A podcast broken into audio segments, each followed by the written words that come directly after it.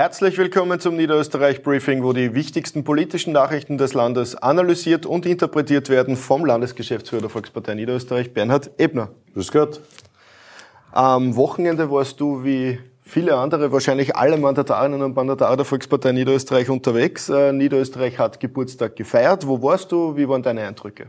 Ja, natürlich war ich auch unterwegs, so wie alle meine Kolleginnen und Kollegen alle Mandatarinnen und Mandatare, Bürgermeisterinnen und Bürgermeister, die gesamte Landesregierung bis hin zu unserer Landeshauptfrau, die am Samstag und Sonntag in ganz Niederösterreich unterwegs waren, bei den 22 Bezirksfesten, die abgehalten wurden. Die Stimmung war super. Ich war in Weidhofen an der Ips, ich war in Amstetten. Überall eine Bombenstimmung, war wirklich äh, ausgesprochen positiv.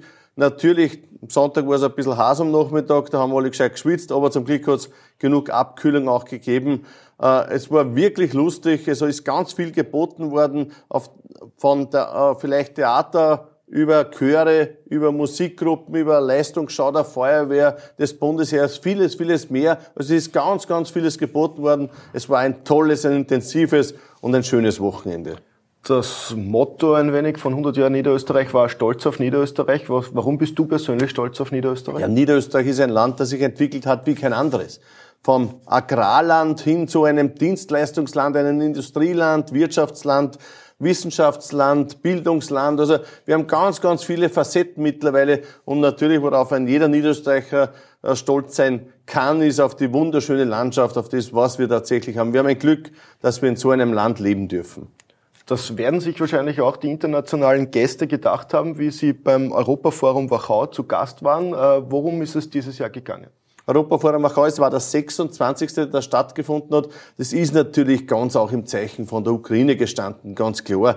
Es war der Außenminister auch zugeschaltet, es war der Christian Wehrschütz, der Berichterstatter des ORF, äh, auch vor Ort dabei und, und ist Rede und Antwort gestanden. Es war ganz, ganz intensiv natürlich das Thema auf der einen Seite Ukraine, auch der EU-Beitritt der Ukraine, beziehungsweise natürlich die Folgen daran auch, was es für den Westbalkan heißt, weil da gibt es natürlich jetzt auch dementsprechende Diskussionen und da ist auch ein klares Statement gesagt worden, wenn Ukraine Beitrittsverhandlungen führt, dann sollte das auch für den Westbalkan passieren und das sehen wir genauso.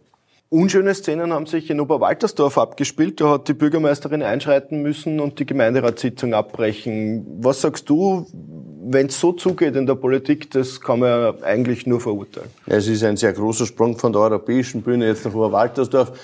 Oberwaltersdorf ist leider ein Vertreter einer Bürgerliste, immer schon auffällig gewesen in der Vergangenheit, als wir nicht im äh, Gemeinderat gesessen ist. Jetzt ist er in den Gemeinderat eingezogen und hat bei seiner ersten Sitzung, wo er dabei war, gleich einmal für massiven Wirbel gesorgt. Für massiven Wirbel deswegen, weil er sich einfach an die Sitzungsführung nicht gehalten hat, weil er einfach herausgeschrien hat, einfach gemacht hat, was er wollen hat. Das geht so nicht. Äh, da gibt es klare Regeln und die hat auch er sich zu halten. Daher war es notwendig, sogar in dem Fall die Polizei einzuschalten. Wie er dann quasi verwiesen wurde, wo ist er, hat es dann funktioniert, ist die Sitzung auch ganz normal über die Bühne gegangen. Ich möchte das aber zum Anlass nehmen, um den Appell unserer Landeshauptfrau von der letzten Woche auch nochmal zu verstärken. Äh, ich glaube, wir brauchen wieder mehr Disziplin in der Politik, wie wir auch miteinander umgehen, wie wir miteinander reden, wie wir aufeinander zugehen. Das Miteinander in Niederösterreich, das funktioniert zum Glück. Dadurch ist es hier etwas besser, aber wenn man auf Bundesebene schaut, das wird im Wald von Tag zu Tag anfeindlicher, von Tag zu Tag aggressiver. Und das ist genau die falsche Richtung, in die es da geht. Wir müssen zurück zum Miteinander, zum Gespräch, zum Dialog. Dialog wird man wahrscheinlich auch brauchen, um dem Personalmangel in Niederösterreich in den verschiedenen Sparten Herr zu werden. Also über die Gesundheit haben wir schon gesprochen. Am Wochenende habe ich in allen Zeitungen gelesen über einen neuen Vorschlag, die Lehrerausbildung zu verkürzen, weil es auch dort einen Personalmangel gibt. Was sagst du zu diesem Vorschlag? Ja, war es vor einiger Zeit noch die Bewältigung der Arbeitslosigkeit ist es nun die Suche nach Arbeitskräften, dass die Politik natürlich auch in Niederösterreich beschäftigt. Wir haben auf die Lehre angesprochen. Da hat unsere Landesrätin Christiane Teschel-Hofmeister beim Minister Polaschek auch ganz klar gemacht, wir brauchen eine andere Lehrausbildung, eine verkürzte Lehrausbildung wo quasi zu Beginn einmal bis zum Bachelor das nur drei Jahre dauern soll, dann soll der Master draufgesetzt werden, aber das dann schon berufsbegleitend, weil wir sonst auch das nicht bewältigen können, dass alle Klassenzimmer mit einem Lehrer auch besetzt sind.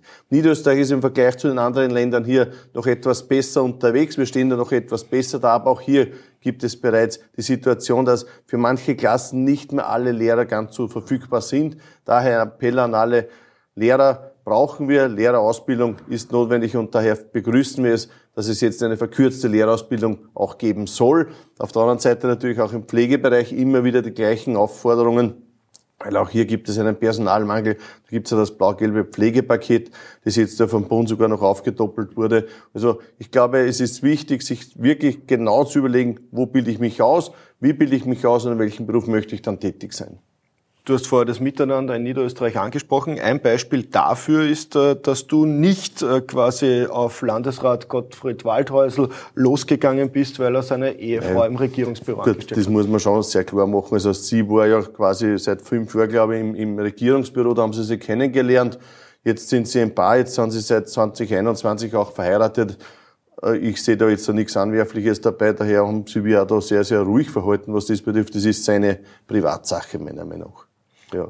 Äh, zu guter Letzt, äh, eine große Persönlichkeit aus Niederösterreich hat 70. Geburtstag gefeiert. Du kennst ihn besser. Ja, unser Bischof. Unser Bischof hat den 70. Geburtstag gefeiert. An dieser Stelle auch eine herzliche Gratulation seitens der Volkspartei Niederösterreich von mir ganz persönlich.